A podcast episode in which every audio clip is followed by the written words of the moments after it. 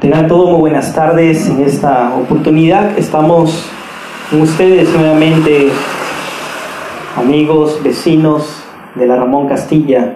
Una vez más estamos compartiendo el Evangelio, la palabra del Señor para cada uno de ustedes, sabiendo en la situación que nos encontramos. Nosotros tenemos que cada vez anunciar la palabra del Señor, el Evangelio, un Evangelio que habla las escrituras. Por más que tú quizás no te guste escuchar el Evangelio o quizás no quieres leer la Biblia, pues déjame decirte que la palabra del Señor nos habla claramente.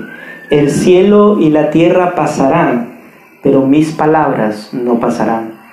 Un día todo esto acabará, pero las escrituras, este libro que quizás ignoras o no quieres leer, o quizás lo tienes ahí arrumado, pues déjame decirte que este libro es tan poderoso, tan poderoso para salvar aún al más vil pecador. Quiero, antes de empezar a compartir brevemente el Evangelio, quiero orar por ustedes y así poder clamar a nuestro Dios por este tiempo. Padre Celestial, gracias te damos, Señor. Gracias por darnos un nuevo día. Gracias Señor por darnos el aire que respiramos. Gracias por el sol. Oh Dios, te agradecemos porque tú eres un Dios grande, un Dios maravilloso y que tú te compadeces por cada uno de nosotros, Señor. Gracias por un plato de comida que pusiste hoy a nuestras mesas. Y Señor, aquí estamos. Aquí estamos una vez más predicando el Evangelio a nuestros vecinos en la Ramón Castilla. Queremos que ellos conozcan de tu palabra, Señor, teniendo en claro que tu palabra habla del Evangelio, habla de esa eterna salvación, habla del único Hijo de Dios que vino a morir por nuestros pecados, conforme a las Escrituras. Dios, en esta tarde vamos a hablar del Evangelio. Y seas tú, Señor, que estés obrando en la vida de los que están escuchando ahora. Oh Dios, derrama de tu gracia y tu misericordia. En Cristo Jesús oramos. Amén y amén. Quiero compartirte el Evangelio allí en este tiempo. Si tú tuvieses tu Biblia y quisieras ver estos textos que voy a estar leyendo, sería bueno y interesante que lo hagas. Quiero empezar con unas cuantas preguntas al Evangelio, explicándote el Evangelio de Dios claramente en la Escritura. Primera de Corintios capítulo 15, versículo 3, podemos ver claramente las palabras del Evangelio diciendo, Cristo murió por nuestros pecados conforme a las Escrituras. La palabra del Señor nos muestra, nos explica por qué murió Cristo. Y esa es una de las preguntas y quizás te haces, ¿por qué murió Cristo? Pues la respuesta está en el texto que yo acabo de leer. Corintios nos dice, Cristo murió por nuestros pecados. Esa es la respuesta, el por qué murió Cristo. Cristo murió por nuestros pecados porque Cristo estaba conforme a las escrituras de que Él tenía que morir por nuestros pecados y es por ello que Él, Dios, envió a su único Hijo, perfecto, sin mancha, lo envió a morir por nuestros pecados. Cuando Jesús nació, Él nació en una humilde condición, pero tenía una gran misión. La gran misión era de morir por nuestros pecados. ¿Sabes por qué? Porque tú no, tú no eras la persona capaz de poder morir por tus propios pecados. Por más que tú me digas, pero yo soy fuerte, yo por mí, por mi propia cuenta hubiese pagado mi pecado, pues yo te digo, no puedes. Por más fuerte que te creas, por más valiente que te creas, tú no podrías haber muerto por tus pecados. Porque la cruz que llevó Cristo fue tan pesada y también Cristo en la cruz cargó el pecado Él sintió la ira de su propio Padre. Jesús en la cruz sintió el alejo de su Padre y la ira derramada que era de nosotros, puesta en la cruz de Cristo Jesús. Es por ello que la palabra del Señor dice, Cristo murió por nuestros pecados. Y es por el por qué Cristo tiene que morir.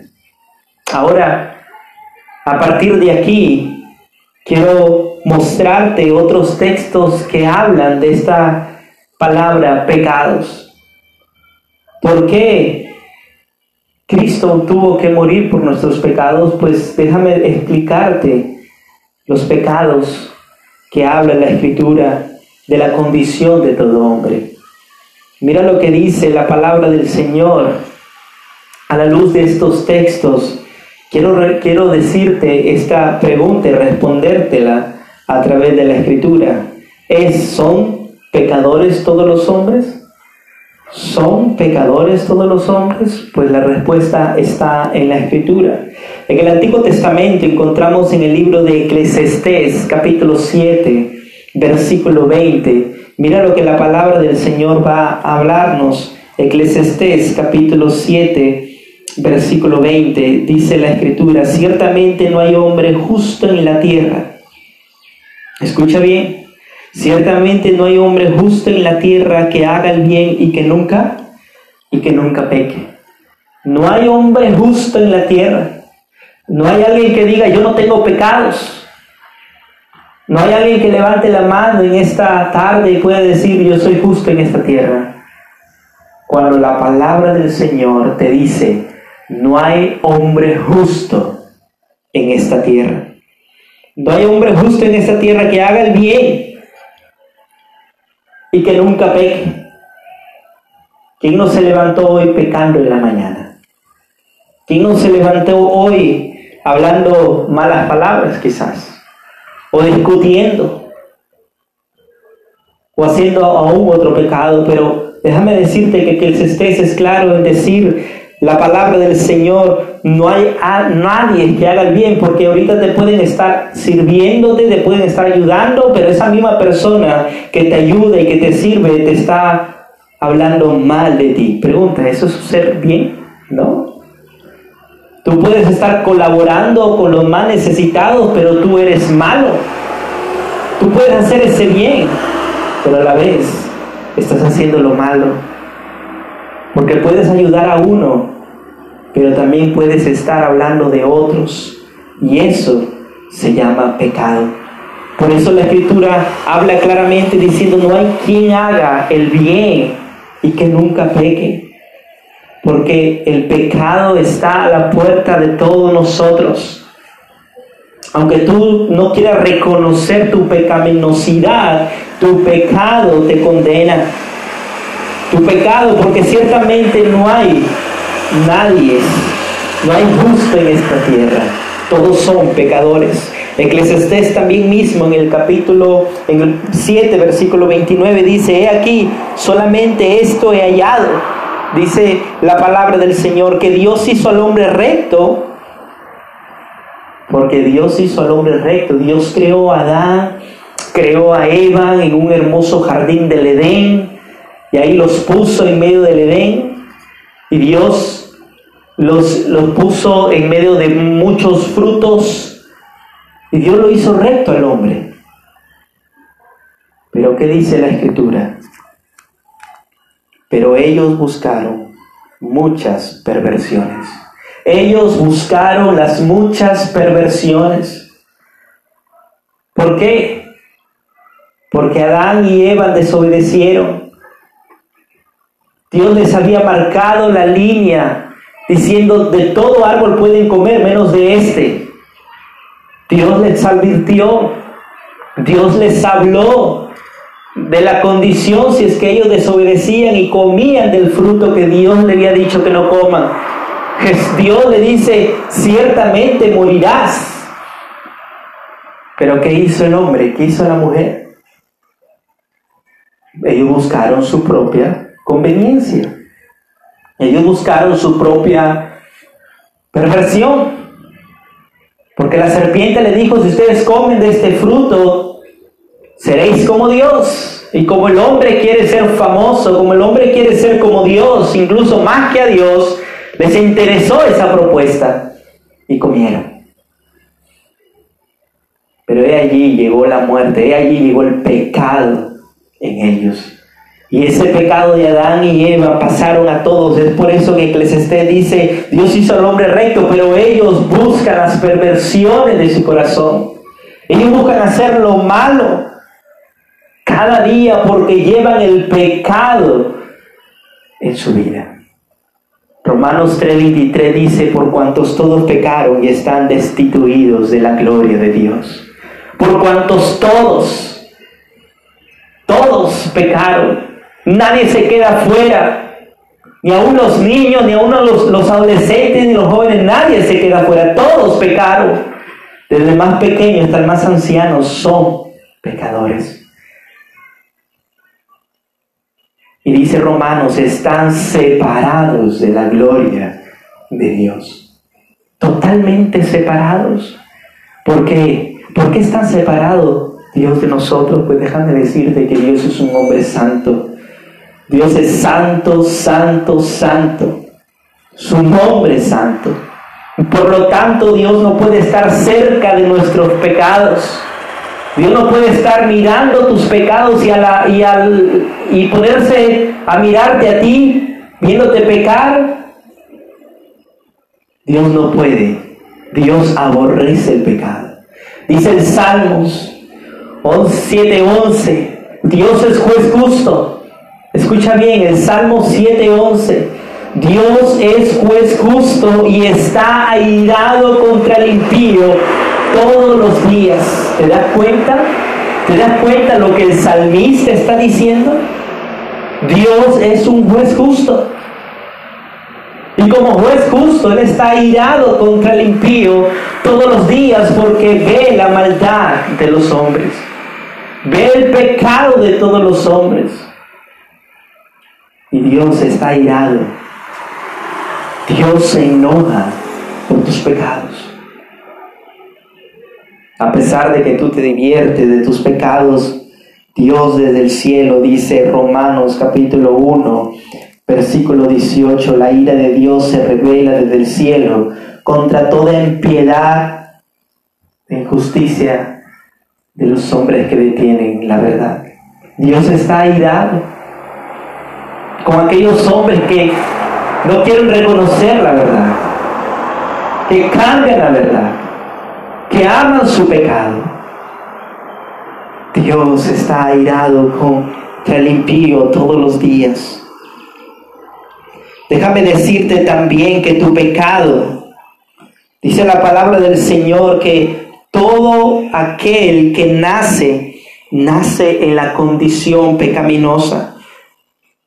Salmo 51.5 dice, en maldad he sido formado y en pecado me concedió mi madre. Todos hemos nacido en el pecado. Todos nacemos en esa pecaminosidad. Nuestros corazones y pensamientos son corruptos, dice Génesis 6:5, y vio Jehová que la maldad de los hombres era mucha en la tierra y que todo designio de los pensamientos del corazón de ellos era en continuo solamente de mal. Jehová está viendo al hombre Jehová está viendo la tierra y hay mal en la tierra. Toda la tierra está llena de hombres malos y vio Jehová la maldad de los hombres, que era mucha en la tierra. Y mucho más, dice, y todo designio de los pensamientos y del corazón de ellos era en continuo, solamente de mal.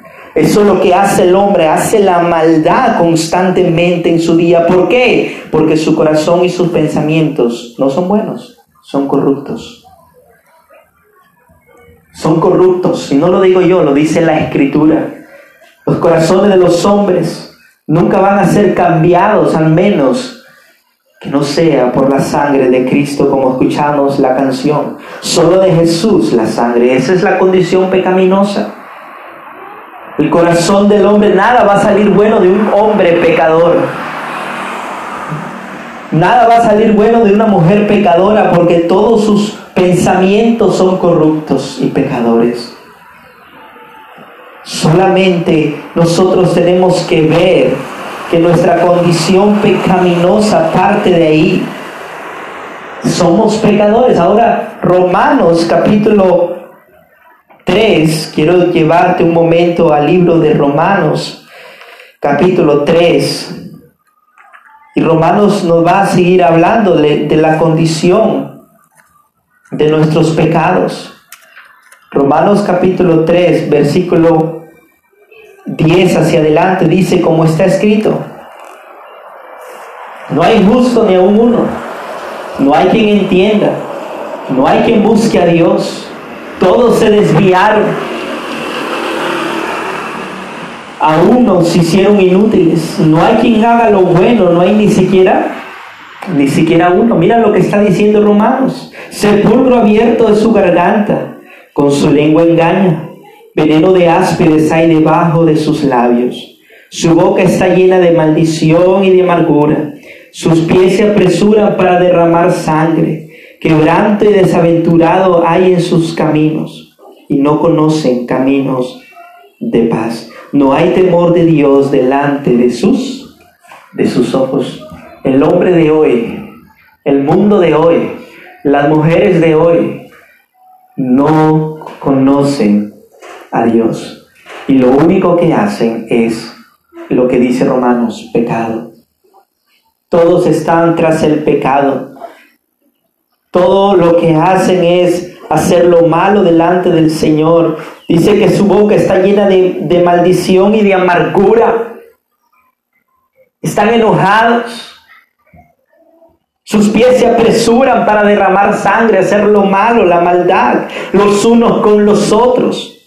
Quebrante de ventura hay en sus caminos. No son caminos rectos, sino son caminos de pecado. Versículo 17 dice, y no conocieron el camino de paz, por más que el hombre busca y quiere buscar la paz en su corazón, con sus propias fuerzas, con su propia humanidad interior. Ellos dicen, yo voy a encontrar la paz por mi propia cuenta, yo no necesito a Dios. Pues déjame decirte que nunca vas a encontrar la paz por ti mismo. Porque por más caminos que tú quieras encontrar a tu propia facilidad humana, nunca lo encontrarás al menos que no sea por Cristo. Paz y paz y paz y hasta en el calendario hay un día que se celebra la paz, pero nadie tiene paz. ¿Por qué? Porque la paz solamente es dada en Jesucristo. Versículo 18, no hay temor de Dios delante de sus ojos. Nadie tiene temor de Dios. Absolutamente nadie. Romano dice, no hay temor de Dios delante de sus ojos. Porque yo creo que si tú tuvieras temor de Dios, no hicieras lo que ahora haces, pecado. Yo creo que si tú tuvieras temor delante de Dios, no hablarías o no tendrías malicia en tu corazón. Si tú tuvieras temor de Dios, no hicieras lo, lo malo delante de Él. Pero Romanos claramente dice que el hombre, que la humanidad no tiene temor de Dios. Ellos no tienen temor de Dios. Viven en el pecado con, como si nada. Pero déjame decirte que deberías tener temor de Dios. Deberías tener temor de Dios porque lo que ahora tú estás viendo es la ira de Dios. Es el juicio de Dios. Porque Dios es un Dios santo, justo. Ahora mira lo que dice Romanos capítulo 1, unas hojas más atrás, si es que estás que me sigues con tu Biblia. Romanos capítulo 1, versículo 18. La, aquí Romanos nos sigue hablando sobre la culpabilidad del hombre y dice la palabra del Señor, versículo 18 del capítulo 1 de Romanos, porque la ira de Dios se revela desde el cielo contra toda impiedad e injusticia de los hombres que detienen con injusticia la verdad. porque lo que Dios se conoce les es manifiesto, pues Dios se lo manifestó. Porque las cosas invisibles de Él, su eterno poder y deidad se hacen claramente visibles desde la creación del mundo, siendo entendida de modo que no tienen excusa. Todo lo que tú ves, esta creación, habla de Dios. Todo lo que tú ves alrededor es lo que Dios ha creado. Y dice el salmista, los cielos cuentan la gloria de Dios y el firmamento anuncia las obras de sus manos, pues todo lo que tú ves a tu alrededor es creación de Dios. De modo que tú no tienes excusa de decir no hay Dios en la tierra, porque Dios se ha manifestado en muchas maneras. Pero el problema es que tú no quieras conocer o no quieras ver a Dios a través de la creación. Muchos nos, nos han hecho pensar de que esto se hizo por una explosión del Bim Bang. Eso es mentira.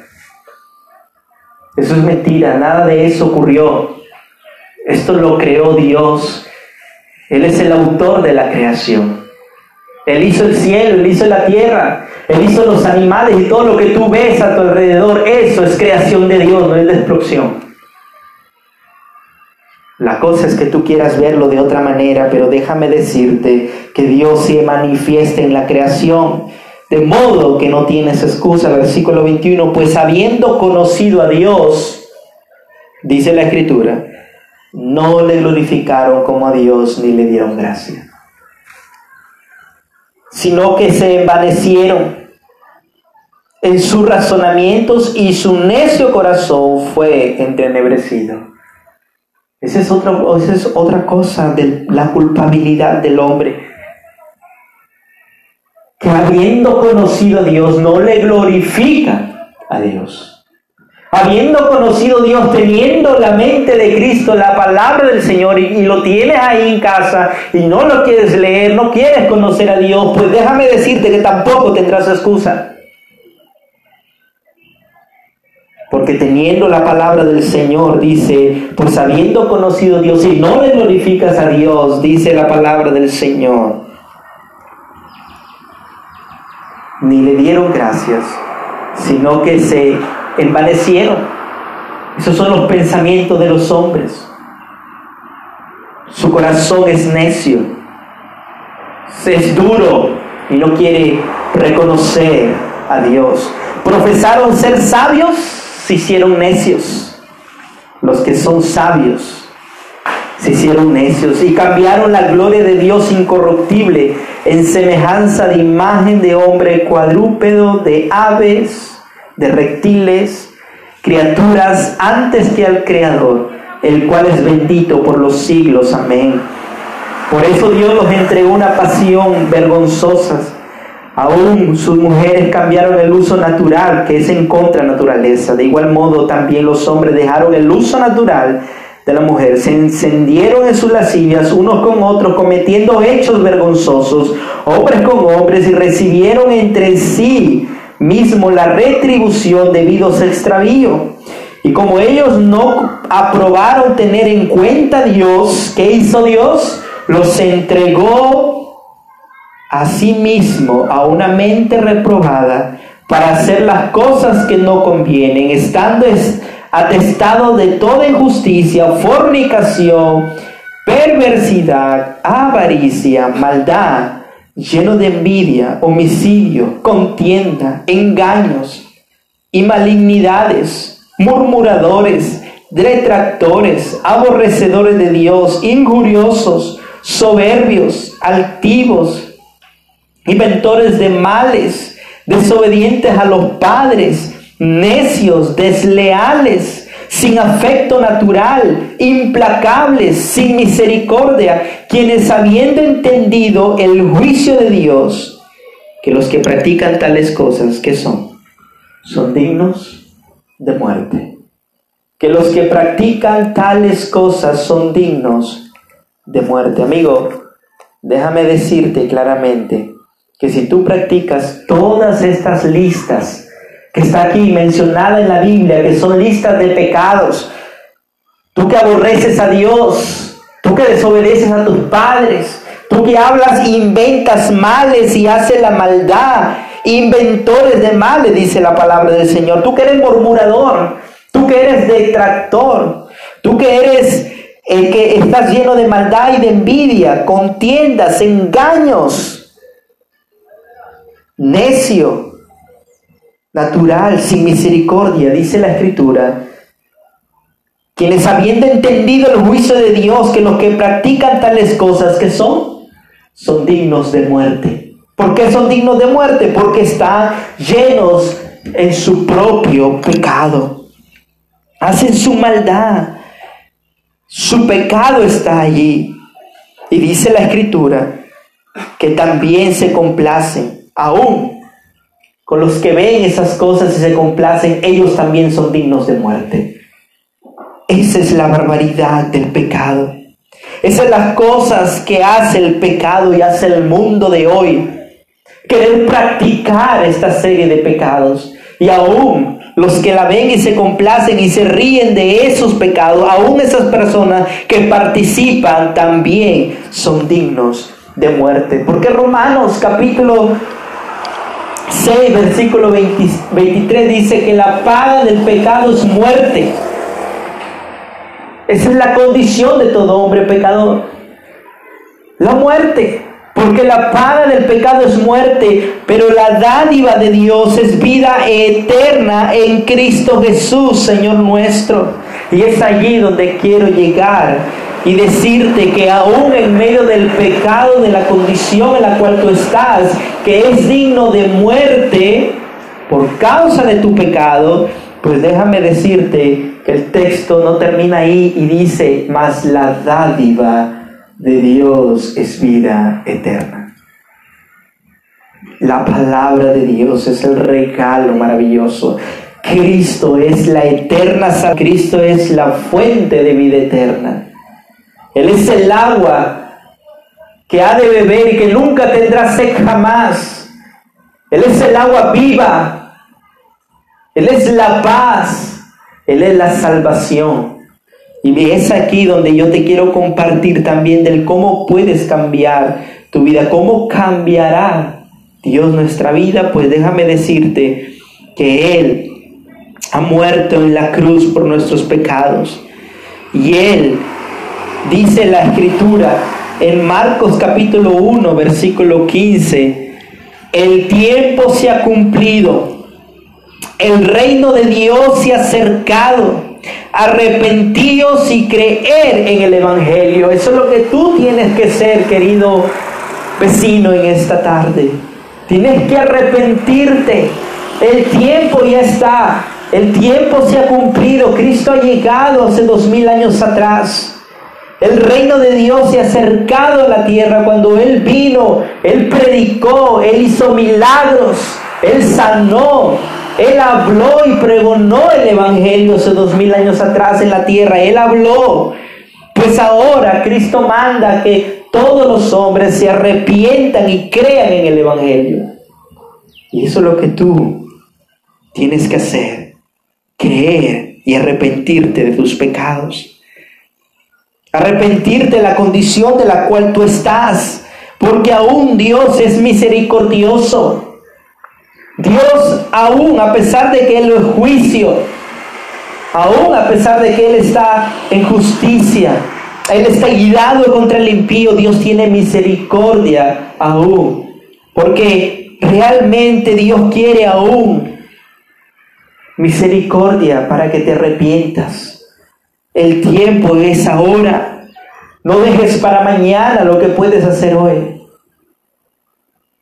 Porque la escritura claramente nos dice que Él, si confesamos a Él nuestros pecados, Él es fiel y justo para perdonar nuestros pecados y limpiarnos de toda maldad. 1 de Juan 1.9. Él es fiel y justo. Si tú confiesas a Él tus pecados, Él es fiel y justo para perdonar tus pecados y limpiarte de toda, de toda maldad. Solamente en Cristo está la eterna salvación. Solamente en Él encontramos lo que es la fuente de vida eterna. Él es el único, mi amigo, vecino. Déjame decirte que si tú no te arrepientes de tus pecados, pues he aquí, dice la escritura, he aquí el castigo eterno. Apocalipsis versículo 20, 11 al 15, lo voy a leer. Y mira lo que dice, y vi un gran trono blanco y el que está sentado en él, delante de la cual huyeron la tierra y el cielo, y ningún lugar se encontró para ellos. Y vi la muerte. Y vi a los muertos grandes y pequeños de pie delante de Dios. Y los libros fueron abiertos. Y otro libro fue abierto el cual es el libro de la vida, y fueron juzgados los muertos por, la, por las cosas que están escritas en los libros, según sus obras. Y el mar entregó a los muertos que había en él. Y la muerte y el Hades entregaron a los muertos que habían en ellos. Y fueron juzgados cada uno según sus obras. Y la muerte y el Hades fueron lanzados al lago de fuego. Esa es la muerte segunda. Y el que no se halló inscrito en el libro de la vida fue lanzado al lago de fuego. ¿Te das cuenta? Ese es el castigo eterno. Un día tú estarás delante de Dios. Tú serás juzgado. Y es el castigo que tú pagarás por precio de tu pecado. Es el castigo que tú tendrás por la condición pecaminosa si tú sigues así en tu vida de pecado. El castigo eterno está para ti. Eso es lo que Satanás quiere de muchos de los que le siguen. Es pecado. Ahora, lo que Dios pone en ti es la misericordia. Él dice claramente que Él, en Isaías capítulo 53, versículo 6, dice, todos nosotros nos rescarriamos como oveja cada cual se apartó de su camino, mas Jehová cargó en él el pecado de todos nosotros. Oh, qué misericordia de Dios. Dios envió a su Hijo, quien cargó el pecado de nosotros.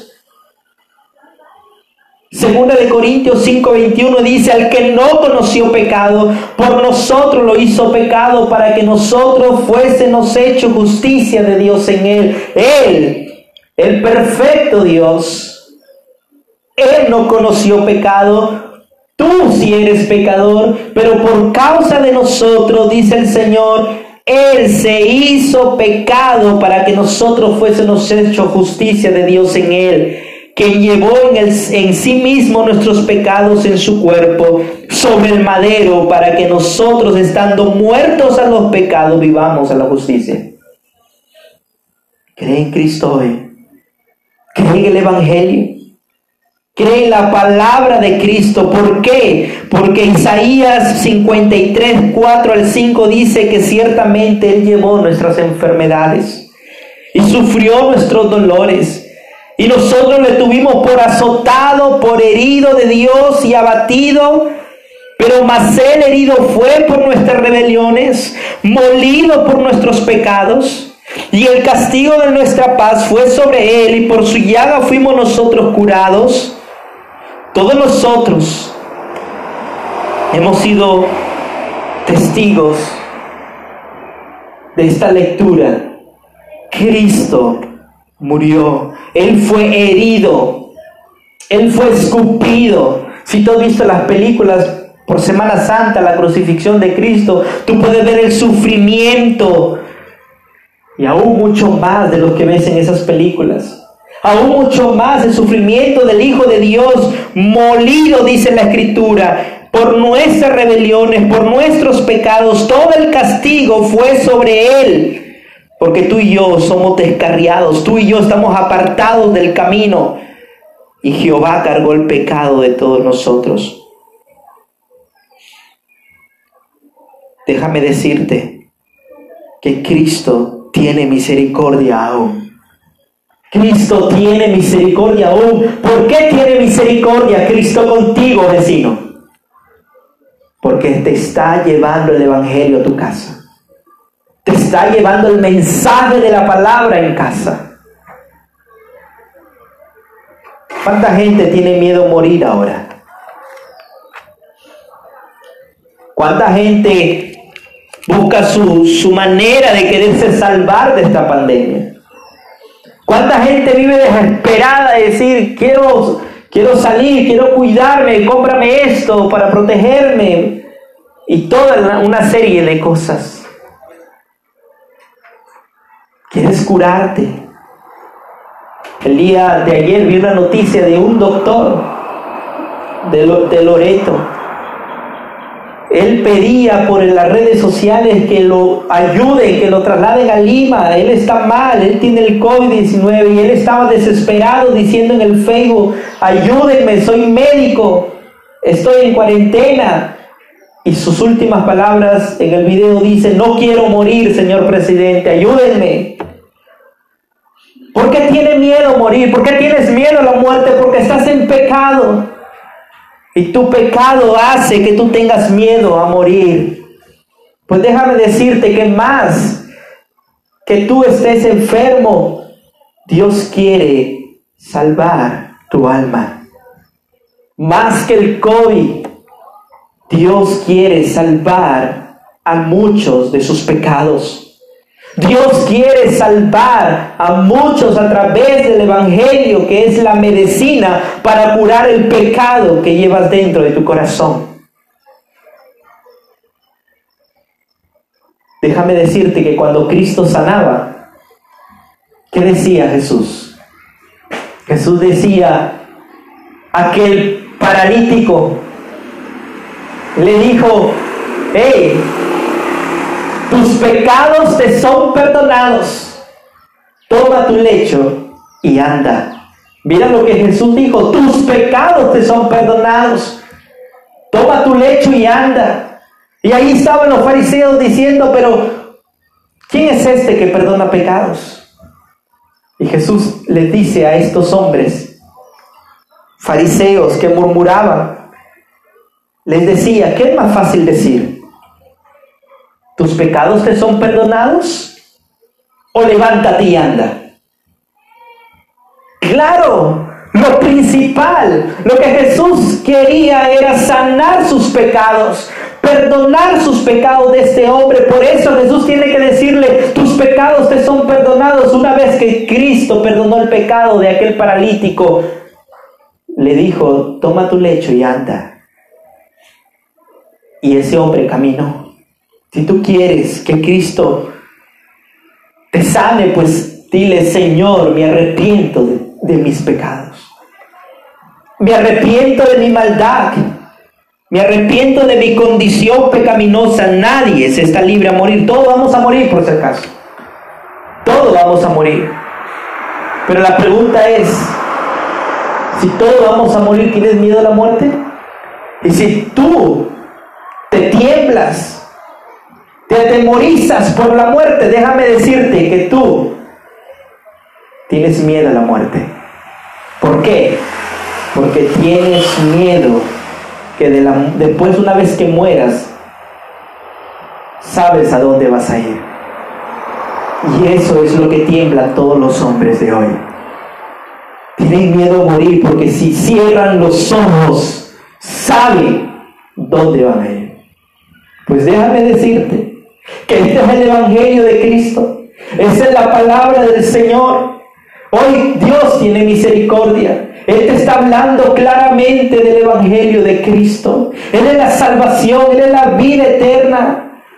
Juan 14, 6 dice, yo soy el camino, la verdad y la vida. Nadie viene al Padre si no es solamente por Jesucristo, el Hijo de Dios el cual se entregó a sí mismo para morir por nuestros pecados. Y Él está hablándote ahora. Así como Moisés levantó la serpiente en el desierto, así fue necesario que el Hijo de Dios sea levantado para que todo aquel que en Él crea no se pierda, no se pierda, mas tenga vida eterna. Arrepiéntete, amigo. Arrepiéntete, vecino.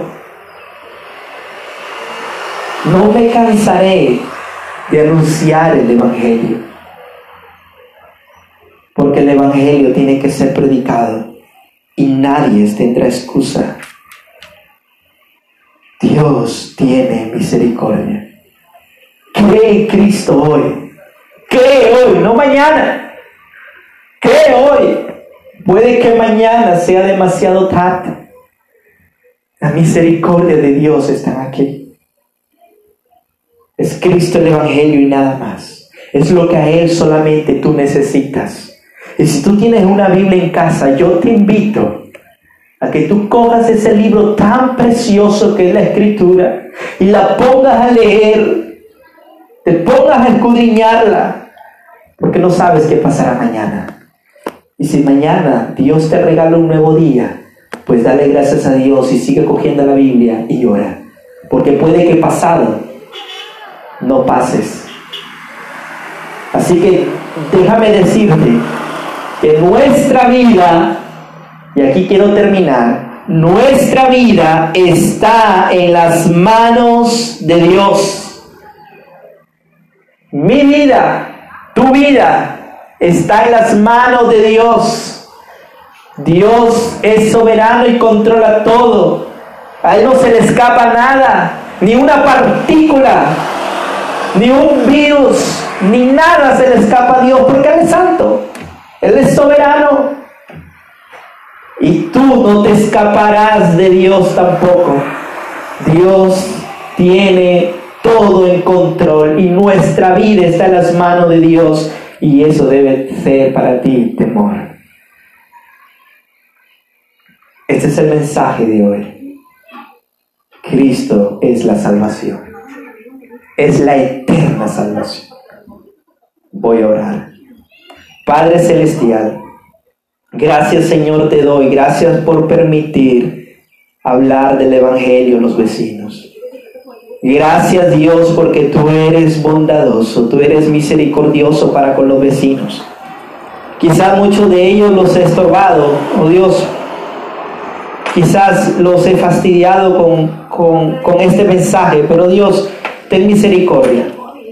Ayúdanos, Padre. Ayúdanos, Señor. Sé tú misericordioso Salvador. Sé tú misericordioso Rey, eterno Salvador. Ayúdanos. Oh Señor, todo esto te lo pido, Padre, y tú dale a ellos eterna misericordia y que ellos entiendan tu pecado. En Cristo Jesús, soberano Salvador, te lo pido. Amén. Amén. Dios te bendiga, amado vecino, y Dios te guarde mis oraciones por ustedes. Termino con esta música de fondo.